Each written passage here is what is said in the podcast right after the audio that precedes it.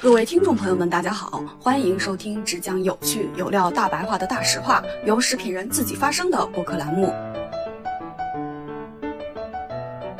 那其实腹泻呢，就相当于你滑肠了，就是你不管你肠道里有什么东西，咻，就都出去了，拖不住。嗯对，，好的坏的其实都没了。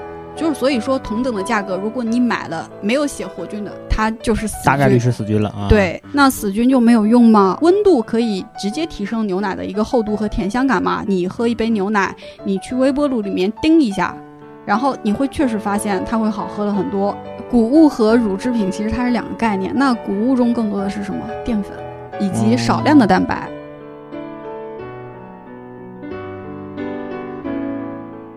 大家好，欢迎收听距离百年老字号还有九十九年的播客节目《大实话》，我是食品圈的大喇叭岳婉柔。今天呢，我们嘉宾呢是有很多听友在评论区点名表扬，同时要求返场的 Hunter 来先和我们大家打个招呼吧。Hello，大家好，我是 Hunter 啊，感谢大家认可和支持啊，这个我们我又回来了。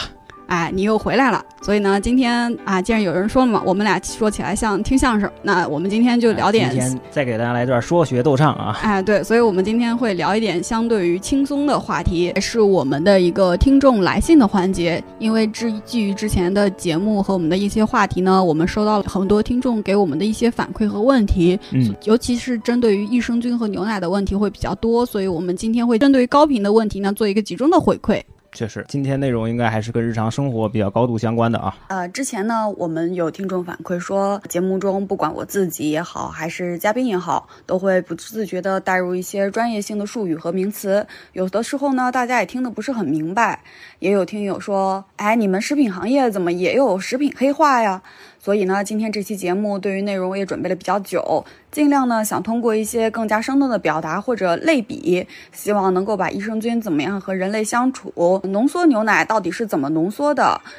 毕竟呢，我们节目也是一个公共内容的窗口，初衷呢也是想聊点儿食品的大白话，希望大家能够通过大实话呢了解食品嘛。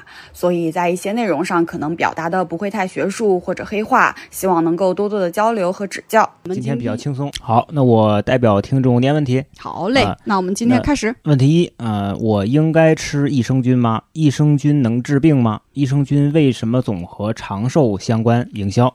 啊，那我们就先聊聊益生菌。首先呢，我觉得在聊这个话题之前呢，我们先建立一个认知，就是我们和益生菌它到底是什么关系。嗯，那其实呢，说白了。我们是益生菌的宿主，其实宿主这个概念，可能我觉得嗯如果没有生化基础的话，不太理解。其实我我觉得说白一点，就是我们益生菌的房子和衣食父母，嗯我们给它提供了一嗯个生存的空间，以及它的一个吃衣食住行的一个能源物质。对，所以我希望就是这个是我们和益生菌的关系。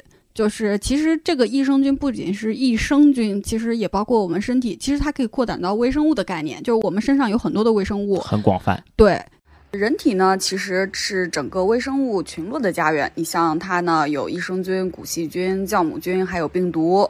然后你像我们，其实已经发展成了一个真正的一个互利共生的关系。在我们的皮肤、口腔、生殖器、肠道中，其实都有微生物的存在。那它们有多少呢？那我们举个例子，呃，我们整个消化道系统呢，就包含了十万亿个细菌，而我们成年人体内仅肠道内的微生物群呢，重量就差不多将近于一点五千克。其实我记得之前有数据，好像是可以占到人体重量的一个百分之十五还是二十五的一个数据。那也那也不小了。对，因为它真的是我们生态整个人生的一个。整个的一个生态中非常重要的一个部分。那么，其实我们在生活中其实是益生菌是非常普遍的存在的。你像我们吃的发酵类的食品中都会存在益生菌。很常见。哎，对你像酸奶啊、养乐多这些，大家就都知道。那其实像泡菜中，它也是有益生菌的。对，之前听好多在介绍韩国泡菜的项目，哎，对，有聊到过这个。是的，你像韩国的有一些身体的一个状况和我们有一些细微的差异，可能就来自于他们长期吃泡菜的原因。当然有好有坏了，嗯这个总归我觉得饮食结构和吃的一个身体的状况是有一定相关性，但不绝对。嗯那所以就是说，接下来我们刚才不是说了，我们应该吃益生菌吗？那我这里就可能提到的一些你可能需要吃益生菌的一些场景。对，那比如说，首先第一个就是我腹泻，那其实腹泻呢，就相当于你滑肠了，就是你不管你肠道里有什么东西，咻就都出去了。拖不住。嗯对，好的坏的其实都没了。所以说呢，这个时候你可能需要去重建你的肠道系统。修复你肠道的一个微生物的环境。当然，你身体是可以自我修复的，但是你如果额外的一些补充的话，其实是可以就是稍微快一点嘛。嗯对，然后还有一个呢，就是你吃了一些抗生素类的药物，因为益生菌嘛，抗生素其实是它的一个杀灭了对不少益生菌。对嗯益抗生素它不是点对点的，它是一概啥的，它不认嗯人。对，所以 A O E 伤害，哎 对，A O E 伤害。说，所以你吃了抗生素之后呢，可能你身体好的菌和坏的菌它都没了，所以我觉得也可以通过一些外部的补充，然后来让你尽快的去恢复你的一个肠道的状态。所以说呢，你像我刚才提到了腹泻啊，等等等等，包括抗生素的一些，其实我觉得大家不知道有没有听过一个广告，就是挺那个的，就是给你的肠子洗洗澡吧。嗯，听过。还有一个广告是讲那个拉一次肠道就破裂一次，嗯，它其实。嗯呃，嗯讲的不管是洗澡还是说你的肠道破裂，其实它都更多的指的是你肠道本身中的一个生态环境，而你肠道生态环境中呢，微生物就占了非常重要的一点。其实我觉得这个是你可能需要补充益生菌的一些情况。那其实益生菌补充的产品是非常多的，像我们刚才提到的酸奶、益生菌类的饮料，是吧？养乐多这种，然后日常生活中比较常见的。对，还有的一些我们可以选择一些药物或者膳食补充剂类的保健品。其实这个都是我们日常的一些补充，但如果对，但如果你说真的要治病的话，就是我确实肠道你发现了你体感有一些不适，那我们建议还是要去看医生。包括你在使用一些膳食补充剂上面的话，你还是应该去听专业的。营养师就职业营养师，或者是说医生的一些建议，术业有专攻，还是要靠专业来解决问题啊。对，因为膳食补充剂也好，保健品也好，就是因为它不需要开处方嘛，我们随便就买买吃吃了。但是如果你在医生的指导和建议下去服用的话，其实是可以事半功倍的，也可以减少很多智商税。蛮好的。嗯，多听大实话也能减少。哎，对的，我们希望能够给大家减少一些智商税吧。嗯那接下来的问题就高能预警了，可能就会涉及到你的智商税了。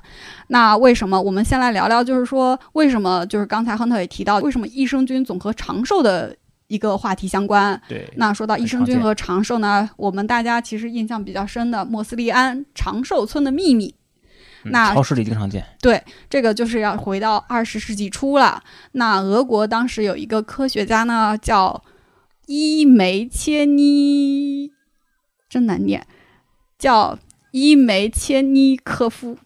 嗯，这还挺像俄国名的。哎，就是有一个俄国的科学家，我们就叫他俄国的科学家吧。他在研究人类长寿的问题的时候呢，发现就是说人的肠道非常适合腐败的生存，所以腐败它会产生臭味儿，所以我们会放屁，很臭，对吧？这个就说明你如果放很臭的屁了，说明你的肠道里面有害的菌比较多，而这些表象，嗯，对你就可能会造成衰老，然后以及减降低我们的寿命。然后呢，这个人呢，当时就去了保加利亚，他发现呢，这个国家每一千名去世的人中呢，就有四位百岁以上的长寿者，而这些高龄的老人呢，都喜欢喝酸奶。后来呢，他就去研究这个酸奶，他发现呢，这个酸奶中有一种菌嗯，叫保加利亚乳酸杆菌，就开始熟悉了，嗯，哎，对这个菌，其实我们在看有有听众如果喜欢看配料表的话，其实这个在酸奶中非常常见。对，在货架上也有，对明治的那款保加利亚乳酸杆菌，啊，我以为又有恰饭了，哎，没有，嗯这个就是比较常见的产品嘛，就是我们也是基于自己在华东地区生活的这样一个状态。尤其在便利店里面，这个往往摆的货架位置还不错的。哎对其实我每次都偏向于买这个，因为我之前不知道什么是保加利亚乳酸杆菌，但是就是看这个名字就很专业，我就要买这个。嗯，哎，其实呢，它我们会发现吃了这个菌的酸奶之后呢，它能够有效的抑制肠道里面腐败微生物的生长，同时呢，你肠而且能够吸收肠道里面的那个食物残渣。那这样的话，你的那些有害菌产生的一些废物以及有毒的代谢物就会比较少。嗯，所以呢，他经他认为，在他的理论中认为肠道腐败可以导致老化。这个当然是以前的一个概念了，现在可能我们会有更先进的一些研究，所以他当时呢就提倡大家去喝发酵乳，说常喝就是嗯，对，可以预防肠道腐败，然后可以去老得更加优雅，颐享天年嘛。这个就是说，他对于长寿的乐观，就是他深信通过补充这个菌可以让我们活得更长寿。这个就是说，乳酸菌、益生菌和长寿的这个为什么会联系到一起？嗯，那我们聊了这么多益生菌相关的啊，因为这个我们经常看外包装上有些会强调说自己是活菌，那活菌跟死菌它们差差异会有多少呢？就是呃，那这里其实我们会强调一点，就是说，呃，益生菌的产品它是分活菌和死菌的，对所以其实活菌的产品一般可以卖的贵，不管是酸奶还是我们常喝的那种粉状的固体饮料。所以呢，不管是酸奶还是乳酸菌饮料，还是益生菌的固体饮料，这里都要强调一点，就是说一定要关注益生菌的死活，因为活的东西卖的比较贵，所以如果它是活菌的话，一定在包装上会写的。就是所以说，同等的价格，如果你买了没有写活菌的，就可能它就是死大概率。是死菌了啊。，对，那像活菌能够比死菌提供更好，就好在哪里呢？就我为什么要多花钱去买活菌呢？哎，这里就涉涉及到我们的一个误区了，死菌就一定没有用吗？我们一定要补充活菌吗？大家觉得这个菌活着到你的肠道里面，就是才有你活性啊。，对，你是需要买一个活的东西，就是相当于种子嘛，你要一个活的种子种到自己肚子里面。嗯，对，所以益生菌呢的活的菌粉包装上面一定会写它是活菌，如果不写的话，它大概率就是死的菌。比如说常常温的乳酸菌饮料，像君瑶微动力，然后常温的酸奶，比如像安慕希，它都是死菌。那其实死菌也不是没用，这个等一下我们会去讲到。这里我们先聊就是活性这个概念。其实成分活性和菌种活性它是两个概念。死菌也是有成分活性的，就是比如说它的一些代谢物是对身体有益的，这是成分活性。就是死菌也并不是完全没。就我们前面提到这益生菌是这个活菌还是死菌嘛？嗯，那有的时候我们买的这些产品，它益生菌已经死了一半了，是不是就代表它质量不好了？它还能吃吗？啊、其实关于冷藏的酸奶呢，有一个说法，就是说我们会发现它标注的益生菌数量是出厂数据，有大数据显示呢，就有调研说，因为我们冷链的一个运输货架期的关系，到终端我们拿到手的时候，其实已经只剩三分之一了。嗯那消费者会不会觉得，对消费者会不会觉得我亏了？其实这个呢，我们也不能说就亏了，因为一般来说，它出厂的时候的添加量就是偏高的。比如说我出厂标注一百亿，我是高于我是会高于这个数值的，以保证它出厂的时候数据是对的。嗯，同时呢，我们说刚才丢了三分之一，因为其实也不能说它就没了，因为呢，我们在计算益生菌的损失或者死亡的时候，我们会讲究一个说法叫掉零。掉就是掉失去的那个掉下来的掉，就零就是零，就抹个零嘛，是吧？对嗯，不对，就是抹零就是因为益生菌它真的很小，所以我们在补充的时候都是以亿为单位的，嗯几十亿几百亿，甚至现在有一些酸奶，它主打包括一些益生菌粉，它主打的是我是几千亿，千亿级的。对，嗯所以也就是说我在出厂的时候。它是三千亿，损失了三分之二，它还有一千亿。其实一千亿它本身也还是有很高的一个在生理价值的，嗯，就是它没有掉到说，比如说我已经掉到几百万了，这个就可能你的损失会大一点。基本上没掉零，就其实损失不是很大。嗯，对就还是在这个数量级上。对嗯就一个数量千亿级的，我还是能吃吃进去千亿级的，是吧？嗯，那还有一个比较客观的事实，就是说益生菌它确实会失活，尤其是在低温酸奶中的，它是活菌嘛，非常的依赖温度，而且在常温的固体饮料中，也就是粉末中的产品呢，有一个事实就是大家不得不去接受，就是说我们买的芽孢类的，就是常温的那个菌粉。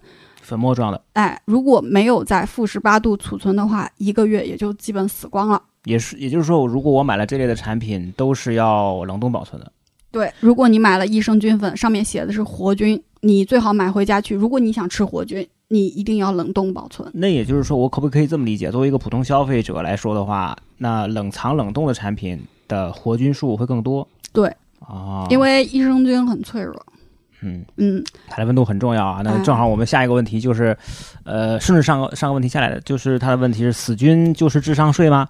益生菌的主要作用方式有哪些？对，那死菌就是益智智商税嘛。刚才我们也说了，你买常温粉末，然后你基本上。因为包装上面不会写你得冷冻保存，大家都常温放的，所以你一个月之后你吃的其实就是死菌了。那死菌就没有用吗？我们说不不一定。那我们就来聊一聊，就是说益生菌的一个作用方式。首先，嗯这个很重要。就活菌到达肠道已经是九死一生了，因为我们知道有胃酸的存在。对，是然后呢，其实益生菌活菌在人体的一个作用的方式呢，其实我们叫它占位，就是占领位子。嗯，就是肠道本身对，就是你一个人如果发育完成之后，你肠道的位置就那么多了。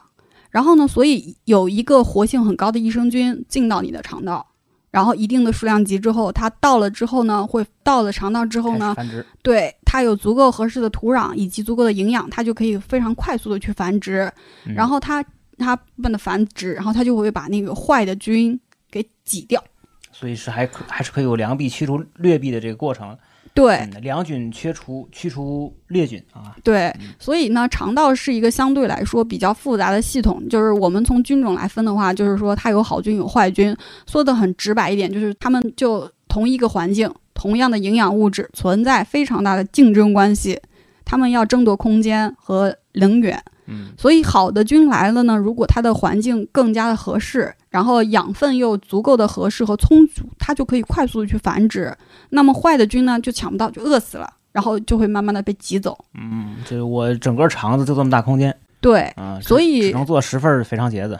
对，对的，好的。对烫火锅的出出来了，嗯，呃，所以说呢，这个我们就讲究的是占位。那你看，我们好的菌多了，对吧？坏的菌慢慢的就少了。那这也就是我们常说的一句话，叫改道改善肠道微生物，嗯，就改善的是整个生生态。就好了，嗯，嗯，那么我们刚才说了，那活菌的作用方式，那死菌就没有用吗？其实也不是，因为死菌的代谢物以及它们的尸体呢，就是你肠道内本来益生菌的一个很好的营养来源。对，它是可以给你的肠道里面的好菌提供营养，那你的好菌接受到了这些代谢物以及尸体的啊、以及尸体的时候呢，它就可以快速的去繁殖，同样也可以把坏菌代谢出去。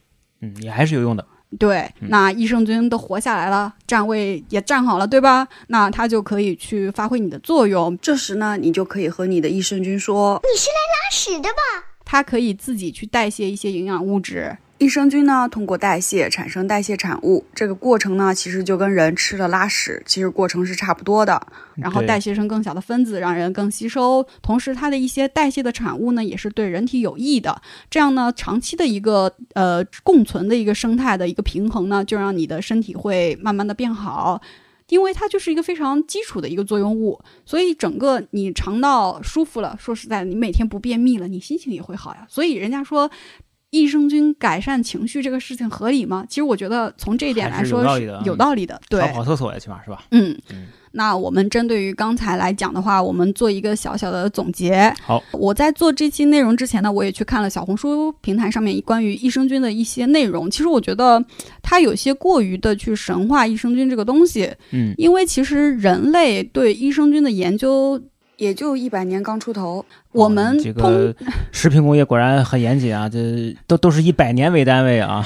哎、对嗯，就是你像我们去公认的一个益生菌元年，就是我们刚才说的那位俄国科学家，他嗯发现了就是益生菌和健康的关系，我们称他为益生菌之父。那年是一九零七年，我们是公认的一个益生菌元年，而益生菌产业的起步是伴随着以乳酸菌饮料养乐多的问世，那一年是一九三五年。嗯，那还挺快的。嗯，对，所以说这个时候呢，就是随着产品的一个问世，然后各行各业就发展起来了，益生菌的行业的应用呢不断的繁荣。你像一九八三年，然后明治的就实现了，就是说，日本明治，呃，对，嗯日本明治呢就实现了就是呃益生元产品的一个工业化，就是低聚果糖的一个工业化的生产。一九八八年呢，我们的一个丹麦的一个汉森实验室就研发出了就是直头式的酸奶的发酵剂，能够保证酸奶的发酵品质，那么我们的酸奶就可以稳定工业化的生产了。就开始出现在我们日常生活当中了。对，就是一个被小众他们的一个长寿秘密的一个小饮的食习惯呢，就可以在全球大量的去复制。就嗯那个啊，奶奶是比如说是吃了那个菌，然后它相关性嘛。所以长寿了。嗯，对，所以呢，这个长寿的菌呢，我们就可以把它通过食物，然后让每个人更多的人去享受，然后给他们带来更好的一个关系。啊，那真没想到还有这么悠久的历史啊！感觉现在每开一盖儿每开一罐酸奶都要感谢一下俄罗斯人啊。哎，那其实嗯我们提到益生菌，我我这里有一个事情，就是可能你会觉得有点恶心，但是我们要认知到一点，就是说益生菌是哪儿来的？嗯，益生菌是哪儿来的呢？它是很多，就有大多数啊，基本上它是从大便里面分离出来的。好家伙，对、嗯我们刚才提了嘛，你拉的时候，好菌和坏菌，包括你的那些代谢废物会一起出来。那我们科学家不可能把你肠子剖开去你肠子里面找这种菌，对，那我们就只能去大便中提取。嗯，所以有一些嗯哎，对，所以用还是用排泄物这种词吧？你这 节目效果你不能光拉满啊，是吧？啊，好的，就是我们从排泄物中去寻找，包括有一些从婴幼儿身体提出来的菌，然后从老年人提出来的菌，以及不同身体状况的提出的菌，然后菌的微生物的一些功能会更加的细分化。那其实，二零零二年的时候，是联合国世界粮农组织和世界卫生组织共同起草了一个关于益生菌的定义，他们叫益生菌是活的微生物，当摄入足够的数量的时候，它会赋予宿主某种健康意义，也就是说，它得是活的，你得吃足够的量。足量，够数量，嗯，，对你才会有一定的健康的益处。嗯，啊。所以两个关键词啊，一个是活的，一个是数量，对，就是我们一定要吃够量，对。课代表，嗯呃，那其实这个数量的堆积也可能是单次，也可能是多次的嘛，就是时间的一个积累也可以。对，所以呢，政府就是提出了两个概念，一个叫益生菌，一个叫益生元。那么我们刚才说的益生菌，对吧？那么益生元是什么呢？就是能够促进肠道益生菌生长的东西，然后都叫益生元。那就是益生菌的粮食嘛，所以我们刚才提到的一些死菌，其实它也能算益生元。所以它是能帮助益生元能帮助益生菌生长，对，其实嗯。我们可以理解，就是益生元是益生菌的吃食物，所以我们现在在一些呃产品上面添加了益生菌的产品上面，它同时会添加，我们也添加了益生元，就是相当于给你补菌，同时把它的粮草必备进去，它到了你身体之后呢，就能够快速的繁殖。有吃有喝，嗯。对，，有吃有喝。那其实随着不断的发展呢，我们含有益生菌的食物呢，也在不断的丰富和标准化。包括我们现在可以在巧克力，然后在芝士、在面包，甚至我们还有含有冰激凌的，还有含有益生菌的冰激凌。其实它应用其实是非常的很广泛了很广泛的嗯所以呢，刚才聊了这么多，其实就是希望大家理性的去看待益生菌添加量的这个问题，以及就是说接受一件事情，就是说虽然我们买到的益生菌粉它没有经过冷冻，然后它已经死菌了，有些不管你是写了活菌死菌的，反正你吃。如果没有冷冻，两个月之后也基本上都是死菌了。就是我们接受死菌这些事情，因为死菌同样也是有用的。嗯，你像一些大的一些益生菌的企业，基本上是被海外垄断，像丹麦的科汉森，然后美国杜邦丹尼斯克，包括加拿大的拉曼。但是像在亚太地区中呢，日本的益生菌产业其实是非常处于领先的地位的，而且日本的益生菌的一个功能呢，在日本得到了比较广泛的认可，应用领域非常的广泛，而且它的功能已经非常细分了。应用非常广泛，除了像我们熟知的乳制品啊，还有酸奶啊、饮料啊这些中，它还可以加到口服液里面，有口香糖，嗯对，甚至还有化妆品，对，还有酱油、牙膏、胶囊等，就是它的非常的广泛的一个应用。嗯因为大家认它，其实包括纳豆这个产品，它也是个发酵产品。呃，这里想更正一个错误，就是之前在半拿铁的节目中，我们说到了养乐多的菌种。当时就是可能自己的认知的一个范呃局限性，就是我当时继承了是乳双歧杆菌，其实呢，在养乐多里面，它的一个菌种是干酪乳杆菌。然后就是我觉得刚才说了那么多了嘛，就是一个小的一个比喻，希望大家能够就是让大家理解的更生动一点吧，就是一个好玩的比喻。其实你肠道就是一个战场，你每天呢肚子里面有很多好菌和坏菌，他们在打架，他们在占领位子，然后抢夺食物。那其实我们要有好菌，同时坏菌也是必要的，因为我们的坏菌也是有一定的作用的。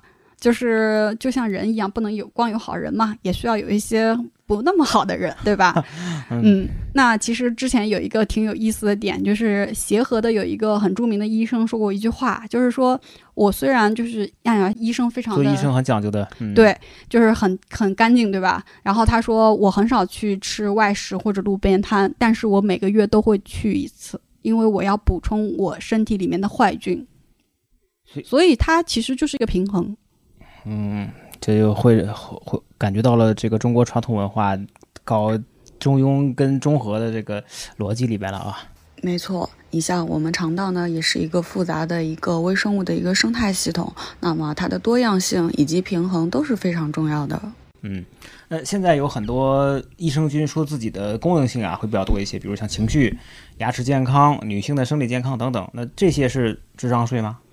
那其实我的理解就是，这里可能仅代表我自己的一些理解了。益生菌的活性是活性的，它就和我们刚才说的功能是存在一定的相关性。我认为它是确实存在的，但是能够影响到什么样的地步，个体是否有差异，这个是非常因人而异的，因为它的影响因素也太多了。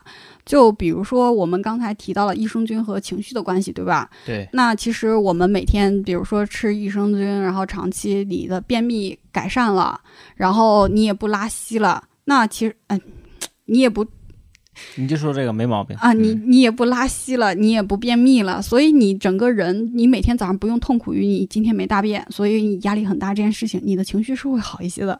这个就可能是我自己的一些理解。呃，这里就是说术业有专攻，我自己也有很多认知的一个局限性，所以未来呢，我们刚才不是也提到了一些专业的一些研究益生菌和食品工业的公司嘛，就希望未来我们也会邀请到更专业的像职业营养师啊，以及微生物研究的科学家以及从业人员来给我们做一个更深入的介绍。好，这又埋一新坑。好，那接下来这个部分呢是关于牛奶的问答啊。这个月月的牛奶那一期也是关注度非常高啊，我们搜集到了问题还是比较多的。哎，我也是关于牛奶才找到了自己的价值。嗯对，然后这个第一个问题是巴氏奶狂热爱好者怎么判定买到的是不是巴氏杀菌乳？哎，对，因为我们之前聊过，就是低温奶现在有两种，一个叫巴氏杀菌，一个叫超高温杀菌。对，那有些人确，因为我我自己虽然是喝超高温杀菌，因为很香浓嘛，但有些人确实他只喝巴氏杀菌奶。那怎么样去识别终端的牛奶是不是巴氏杀菌奶呢？嗯，这很重要。嗯，对敲黑板。嗯，敲黑板就是认准三个字，它叫鲜牛奶。包装上面如果不写鲜牛奶这三个字呢，它大概率不是巴氏杀菌。同时，也就也就是说我们在货架上就就看有没有鲜牛奶三个字。对鲜牛奶或者鲜牛乳，它们是一样的。嗯，牛奶等于牛乳，因为鲜牛奶这三个字呢，可以让产品卖得更贵一点。叫品牌方都在想方设法把“鲜”字加到产品的包装上。但是其实鲜字不是随便加的，对？对，鲜字有国家的法规，鲜牛奶等于巴氏杀菌。然后你可以看到它产品标签上面相对应的那个执行的国家标准叫 GB 幺九六四五。嗯，这个是要在背面对，找得到啊。哎，是，其实巴氏杀菌奶的一个缺点，就是因为它的保质期比较短嘛，一般只有七天，所以它的销售同时非常依赖冷链，对冷链反应很敏感。就是你稍微脱温那么一久，鲜牛巴氏杀菌奶就很容易变质，所以它的销售半径比较有限。对，所以呢，我们基本上都在喝一些地方性的乳企，像我们之前也聊过，北京从小喝三元长大，而上海这边呢，我们基本上是喝光明。像华南的话，大家喝的是风行乳业、香满楼啊这样的公司。啊还还还挺好喝的。嗯，啊，那刚才 Hunter 也提到了，就是说牛奶很好喝，风行那个很好喝。对，因为我自己这个也是呃呃了解食品工业之后，就是我有一个小爱好，就是每次到各地方的时候，一定要去在他们那些小超市里面去找到当地的乳企的品牌。要买一瓶他们的牛奶尝一尝，嗯，我也是蛮有意思的，这个习惯。呃，还还是蛮有意思的。然后好多可能你听都没听过的品牌，但喝起来口感和和味道真的非常好。而且你会发现一点，就是各个地区他们的巴氏鲜奶的味道有点细微的差异。你像北方的话，一般会更香浓一点；华东是最淡的，华南又会浓一点。啊，还有这个差异。对嗯这个跟地方习惯，我觉得能接受的度有点关系。好，挺有趣啊。那嗯我们下一个问题，下一个问题这个我我我还也也挺关注的。这个问题是牛奶香浓是因为加了香精嘛？呃，我自己感触特别深刻啊，因为我自己特别喜欢，因为我喝咖啡是要兑牛奶的，嗯，所以我兑牛奶呢就基本就会经常买那个伊利的真浓，嗯因为很明显的就是它会比其他牛奶要感觉更香更浓一些，出来的咖啡的味道也会更好，嗯所以这个我还挺我我也挺想问这个问题的。哎，对，牛奶的香浓，它哪儿来的？像伊利的那个香浓牛奶，就是 Hunter，我们之前我们俩一起看过配料表，它的配料表非常干净，只有三个字：生牛乳。所以说呢，牛奶整个的一个香浓呢，主要是来自于牛奶中的蛋白质、脂肪和乳糖，它们分别提供牛奶的奶味儿、蛋白味儿和乳香以及甜感。嗯，几同时嗯对，同时呢，它的蛋白质和脂肪是牛奶浓厚口感的一个主要来源。我们在在产品中，就是业内会讲，就是说它叫牛奶的固性物含量，一般包装上面会写。所以就是比如说这个非脂肪固性物一般在八以上，这个牛奶就会比较香浓了。那它为什么这么香浓呢？那我刚才也说了嘛，配料表上面只有鲜牛乳，对吧？生牛乳，对吧？那其实很简单，我们把水拖出去了之后，牛奶的脂肪和蛋白质就高了，那我们喝起来就会更高一点。相当于是把牛奶做了一个精炼的感觉。对，脱水处理，我们把乳水出去了嘛，你喝起来就会香浓一点。这是一方面，就是脱水；另外一方面呢，就是杀菌温度。呃，低温的，比如说像巴氏牛奶，它就同时都是低冷低温冷链的产品。巴氏牛奶的杀菌温度大概是在那个七十到八十五度这个范围，也可能稍微多一点、高一点，然后基本上都在这个范围。它的杀菌温度比较低，所以它的牛奶喝起来就相对于淡一点。你像高温杀菌乳，它的温度在一百二、一百三左右，那它的杀菌温度就高，所以嗯它杀菌美拉德反应就会更强烈一点。那其实它本身出来的出品就会更香浓。原来是这么来的。对，嗯那其实呃，我们这个牛奶呢，就是呃，怎么说呢？就是杀菌温度，温度可以直接提升牛奶的一个厚度和甜香感嘛。其实举个生活中的例子，我觉得大家可以直接联想到，就比如说你喝一杯牛奶，你去微波炉里面叮一下，然后你会确实发现它会好喝了很多。就是你闻到那个牛奶香气，尤其家里面煮牛奶，我小的时候家里面会给我煮牛奶，你可以闻到那个香气的，因为你温度会让脂肪的香气释放出来，同时它的口感也会好一点。说白了还是给它进行一个浓缩的环节，是吧？然后同时美拉德稍微反应一下，也会产生更加香甜的感觉嘛。嗯。同时呢，提高了我们的杀菌温度呢，我们也可以叫延长保质期。所以有些工厂呢，把就是这种延，就是稍微提高高温杀菌的产品呢，也叫 ESL 乳，就是延长货架保质期的意思。嗯那其实我觉得食品工业就是其实一直在做的一个事情，就是在营养、风味以及流通半径上面找一个平衡，就既需要保留一定的营养。又能够有很好的风味，因为要消费者喜欢喝嘛，不好喝就没有复购率嘛。对，同时，我们还希望能够更多的人去喝到安全以及保质期内的产品，所以这三个维度是我们在做的一个平衡点，就是希望能够呃去找到一个完美的平衡点，让更多的人吃到营养、好喝，同时能买得到的产品，因为买不到，你说白了也没用嘛。对，就像我们前面上一趴聊产品经理的时候，就如果一个你这个牛奶特别好，然后我可能配送的半径非常短，那就意味着可能我出出出来一天两天就坏掉了，那反而损耗会非常高。损耗一高的话，说白了还是要加到价格上，就会让每每一升的牛奶价格非常高，对，还是不利于整个的市场跟消费者。是的，嗯。嗯，好，那我们下一个问题，呃，有奶皮的牛奶才是好牛奶嘛？这个问题好像挺挺挺常见啊，因为我妈之前跟我说，你看热完的牛奶如果有奶皮，这就是好牛奶。所以从从这个专业的角度，该怎么理解这事儿呢？那我们要聊一下，就是奶皮它是怎么来的。其实就是煮了之后，你就是加热嘛，会导致蛋白质的聚成以及脂肪的分离。那这些蛋白质脂肪呢，一就脂肪密度比较低嘛，它会浮起来，包着蛋白质就浮上去了，然后就结了一个奶皮子。那其实你加热本身就是在破坏牛奶本身的一个稳定的一个体系，嗯那就有奶皮了。只能说你容易起奶皮子的牛奶呢，相对来说它的脂肪和蛋白含量会高一点。那其实也有一些产品，就是，嗯，它本身就是它就破坏你的均质结构。我们啊，我们我们自己讲的话叫均质结构，就是它那个稳定的体系。嗯，你加热之后它就会破坏。其实因为这几年来有人喜欢这个奶皮子，所以有一些奶些皮子，嗯，对。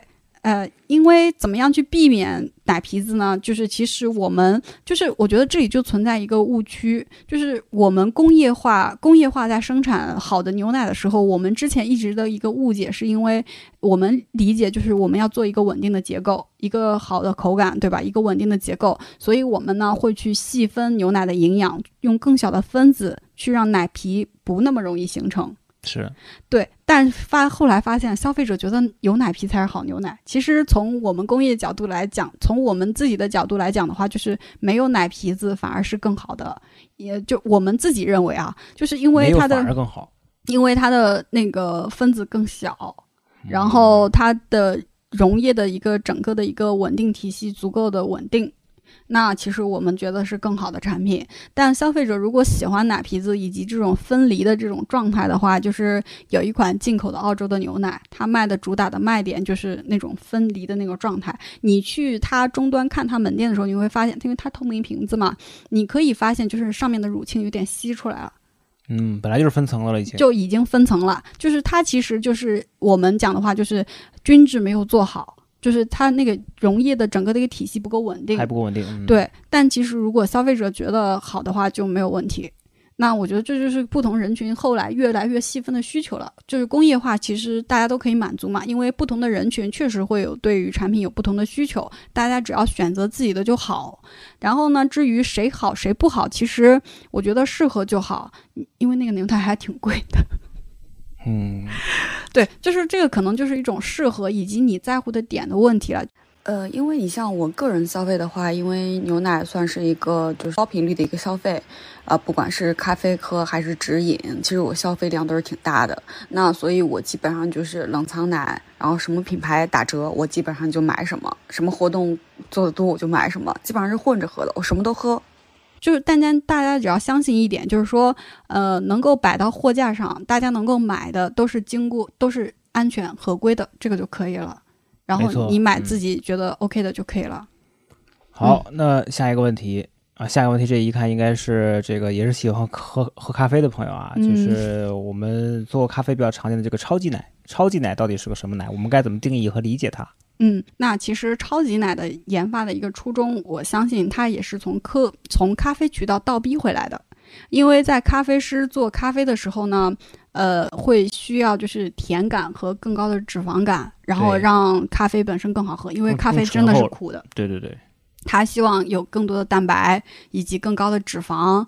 那么呢，我们就是比如，就我们前两年就开始流行一款咖啡的，有一个很火的产品叫冰博客。嗯，听说过，我还专门买过这个，嗯，嗯，对，冰博客其实就是把它那个冰博克倒到咖啡杯里面，然后冷的，然后把咖啡液萃上去，热的、冷的，你一口那种交替感。口感很好，同时呢，因为冰博客本身的口感比较厚、醇厚，有天然那种芝士的那种感觉，嗯，所以呢，就就大家很喜欢。那么问题来了，消费者喝到了这种饱满厚实的口感，又很香浓，对吧？对啊，刚才说了啊，是不是有防腐剂啊？啊，是不是你们加了什么东西？加香精啊，是吧？跟上面问题又扣起来了，嗯，哎，对，那这里我们就可以去简单的聊一下冰博克的一个工艺。其实呢，冰博克最初的灵感呢是来自于十九世纪的一个德国的一个啤酒的工业。其实它就是冰博克的是啤酒的工艺。啤酒通过这种就是冷提纯的冷提纯的方式呢，去浓缩麦汁，然后导致让让啤酒更加的醇香。那牛奶呢，就借用了这种工艺，然后去浓缩牛奶。所以达到就是我们脂肪和蛋白质的含量百分比会更高一点。你像冰博克产品，它的蛋白质是六点二克每一百克，脂肪是五点五克每一百克。那蛮高了，一般牛奶都是三点多，对，嗯一般牛奶的蛋白和脂肪都是三点多。嗯，哎，所以呢，我们喝到的一个醇厚的口感呢，是完全来自于就是说，呃，这样的一个呃物理反应的一个浓缩的一个提纯。那也就是说，这个听起来冰博客的这个香浓的呃来源跟我们前面说的降低这个降低水分的含量还是蛮像的。对，可以其实。呃，我们在牛奶就是谁动了我的牛奶，我们的牛奶自由那一期呢第二，期，对、嗯，对对，在我们的第二期节目中，我怎么记得比你还清楚呢？啊，不好意思，就是嗯我们在第二期节目中就提到了，就是牛奶的一个天然的一个问题点，就是说我们希望就是提高乳制品的摄入量，但同时牛奶因为它对八十八以上都是水，其实非常占肚子。嗯，就是我们就是美国人们身高马大的，像 Hunter 这种体型，一天咣咣咣蹲个一升没问题，嗯对吧？但我真的我觉得三百毫升对我来说是一个比较合理的量了。但我如果想摄入一定量足够的蛋白质的话，可能我就需要更加浓缩一点的牛奶，甚至奶酪。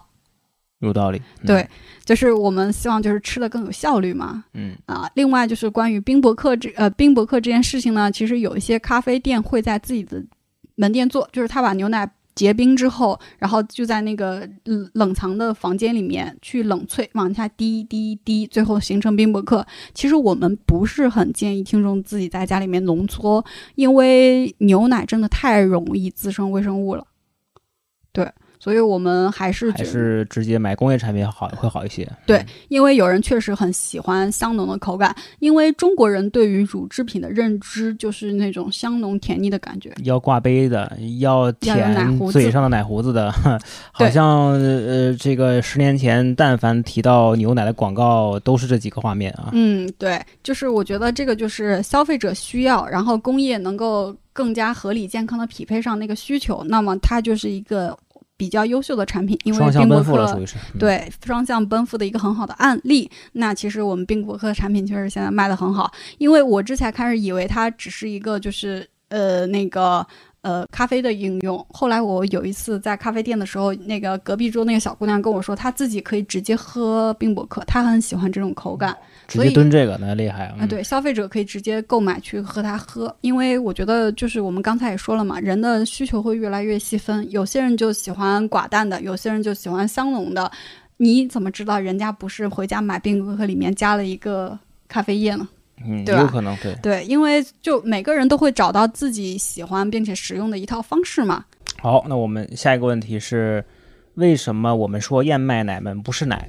豆浆倒进美式里面都是絮絮，还能喝吗？这这这一看也是咖啡咖啡用户啊。嗯，哎，对，就是因为燕麦奶也确实是在咖啡渠道比较火起来嘛。是吧？嗯单纯喝奶啊，单纯喝燕麦奶好像还不是太能接受啊。嗯，对，因为我们这里就是说，为什么我们说燕麦奶们它们不是奶？首先，我觉得奶我们更多的去摄入的是一个天然的乳蛋白。对那其实燕麦本质它是谷物，对，谷物和乳制品其实它是两个概念。那谷物中更多的是什么？淀粉。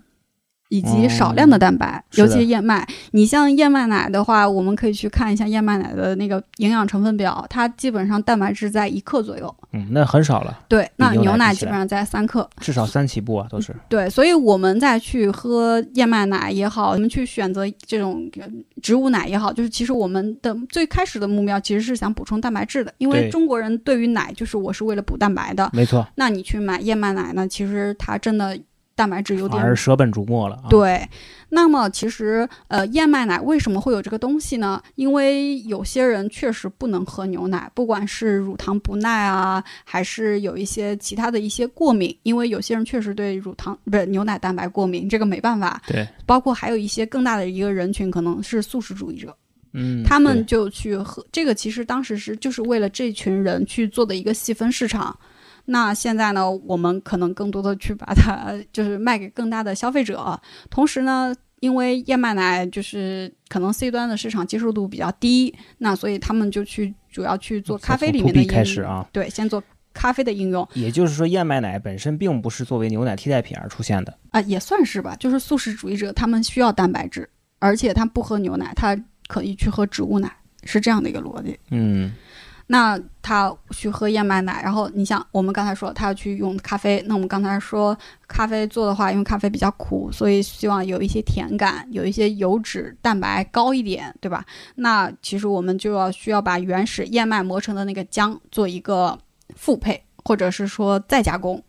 那在加工中，为了拉花好也好，包括维持拉花的一个稳定性也好，尤其是还有口感也好，我们就会往里面加植物油，以及就是因为水和油本来是不混合的嘛，我们需要把它混合起来那我们可能嗯去做一个乳化体系。那其实如果说燕麦奶和牛奶直接对比的话，其实。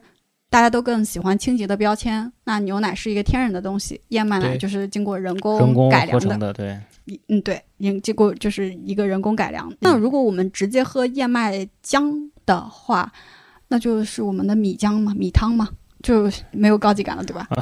小时候每天都妈妈就会做的东西啊，干嘛要花那么贵的钱买这些？对，为什么嗯燕麦奶？妈见打妈见打系列啊，对，为什么么燕麦奶要叫燕麦奶，它不叫燕麦浆？燕麦糊啊？燕麦糊，燕麦糊就卖不起价格了呀！对对说好的这个 lifestyle 呢，是吗？这就没有了啊。啊，对，嗯那豆浆倒到美式里面产生了絮絮啊，然后为什么还能喝吗？其实这个就是我们豆浆它本来出厂的时候就已经是一个稳定的体系了，对，然后美式呢，它里面呃就是有些美式是酸的，有些是苦的，有些大分子，它整个的一个溶液的性质呢是倒进去就破坏了，嗯，所以呢它蛋白质会产生一些凝结、结絮，其实呃就只只要你能喝得下去，它绝对不会有毒。我们也就这么说了，嗯，对，就是只是不好喝了，然后可能感官上面不太好。但如果你像我们刚才说了嘛，我们喝一杯咖啡是为了摄入那个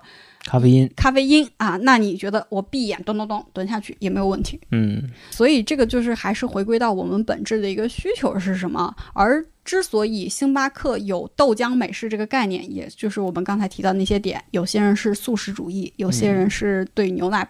过敏等等等等需求，就是它是满足这些人的一个特殊需求的。但是豆浆美式除了刚才那个节序，当然我们星巴克不会让它节序的端给你，对吧？但是有一个点就是豆浆美式豆腥味儿。它嗯有点难，对所以说呢，这里我们可能也快结束了嘛，所以我可能就稍微多啰嗦两句，就是我们这两年比较火的一个植物肉，植物肉，嗯哎，，大豆蛋白 做的。那大豆蛋白因为叫植物肉了嘛，你总归得模拟肉对吧？香味儿、颜色，对，血丝拉丝的质感，嗯，对，怎么来的呢？拉丝的质感可以去搞蛋白的结构，这个我觉得可以去搞。但是呢，香味儿、颜色哪来的呢？香味儿来自于香精，颜色来自于色素。嗯，这就是舍本逐末的感觉，就是，对，嗯。所以就是说我我最开始就是在想植物肉这个事情，就是其实最开始为什么会有植物肉，其实它解决的是我们整个从地球宏观来看，就是蛋白不够。所以嗯我们地球养活不了那么多人的蛋白质的一个需求，所以我们去植物，甚至我们去虫子里面去找蛋白质的一个来源，满足更多人吃。所以补充，嗯对，所以我就觉得很 bug 的一点就是植物肉为什么要卖给有钱人？对，好像有钱人也也不怎么吃植物肉呀。嗯，就就是我有这个钱能去吃真肉，我为什么一定要吃那个假肉呢？就是不是嗯植物肉卖的那么贵嘛？就是他卖给一些假装有钱的人还是怎么样，反正就类似干，反正对这个可以就是。对，就是如果说，比如像美国有很多真正的素食主义者，你看嗯他们的话是，比如那我只能吃这种东西，哎，对他要去吃植物肉去补充蛋白质。对，从从我的理解，我觉得植物肉首先就应该是呃价格要比真肉便宜，嗯而且要便宜很多。对，但是它是一个替代品，中国就是啊，上海的素鸡，对吧？你就就这种东西嘛，对吧？也也也就是我今天嗯这个没有吃肉的预算，或者今天不想吃肉，我觉得太腻。那但是我又想有一点肉的口感跟口欲的东西，那嗯你是一个替代品的角色出现的，对吧？那你不能说现在就就是那个有有一句话叫酱油贵过鸡嘛，嗯对吧？你这就为了这点醋包这顿饺子，嗯，就感觉就是完全就没有必要了。嗯然后你又再添加那些额外的，看起来是健康了，然后再额外添加那些什么香精、色素，去往那个肉的感觉上找，嗯，就何苦不直接吃肉呢？对吧？对，所以我觉得就是可能有的产品，就我们最开始也聊到，就可能它本身的一个位置可能就找错了。今天呢，在我们益生菌和牛奶的话题问答中呢，我们都反复提到了一个词，叫多样性。其实我觉得非常幸运，生在这样的年代，我们可以选择的食品是很丰富的。日常饮食中呢，我们可以多多的尝试不同种类、不同形态，甚至不同品牌的食品。这其实也是非常重要的，因为任何一个单一的饮食习惯都会有它的优势劣势，没有绝对完美的食品。那么从长远来看呢，我们还是尽量丰富的我们的食物来源，多一些尝试。而对于很多让人上头的美味呢，我们也可以尽量的做到浅尝辄止。那其实我们的味觉也是可以慢慢的去驯化的啊。像有些听众说啊，糖真的很让人上瘾，会让人上头。那其实如果我们日常的生活中慢慢的去减少糖分的摄入，你的味觉相对的温和之后，你再去尝试一些高糖的食物，也是觉得不习惯的。所以我一直认为，就是说我们的味觉是可以有记忆的，我们的味觉是可以被驯化的，我们可以去驯化我们的味觉。记忆过味觉的记忆和习惯呢，改变我们的饮食习惯，让我们的身体越来越好。那希望我们可以用味觉开启一次次的一个探索。那其实路还长着呢，我们慢慢来嘛。那我们今天聊了很多，大概就到这里了。然后，嗯，希望未来反正大家对我们节目有什么问题，以及有什么反馈需要改进的，或者是说大家更想聊的一些话题，欢迎在留言评论区告诉我们。那我们节目这期就到这里啦，拜拜，拜拜，谢谢大家。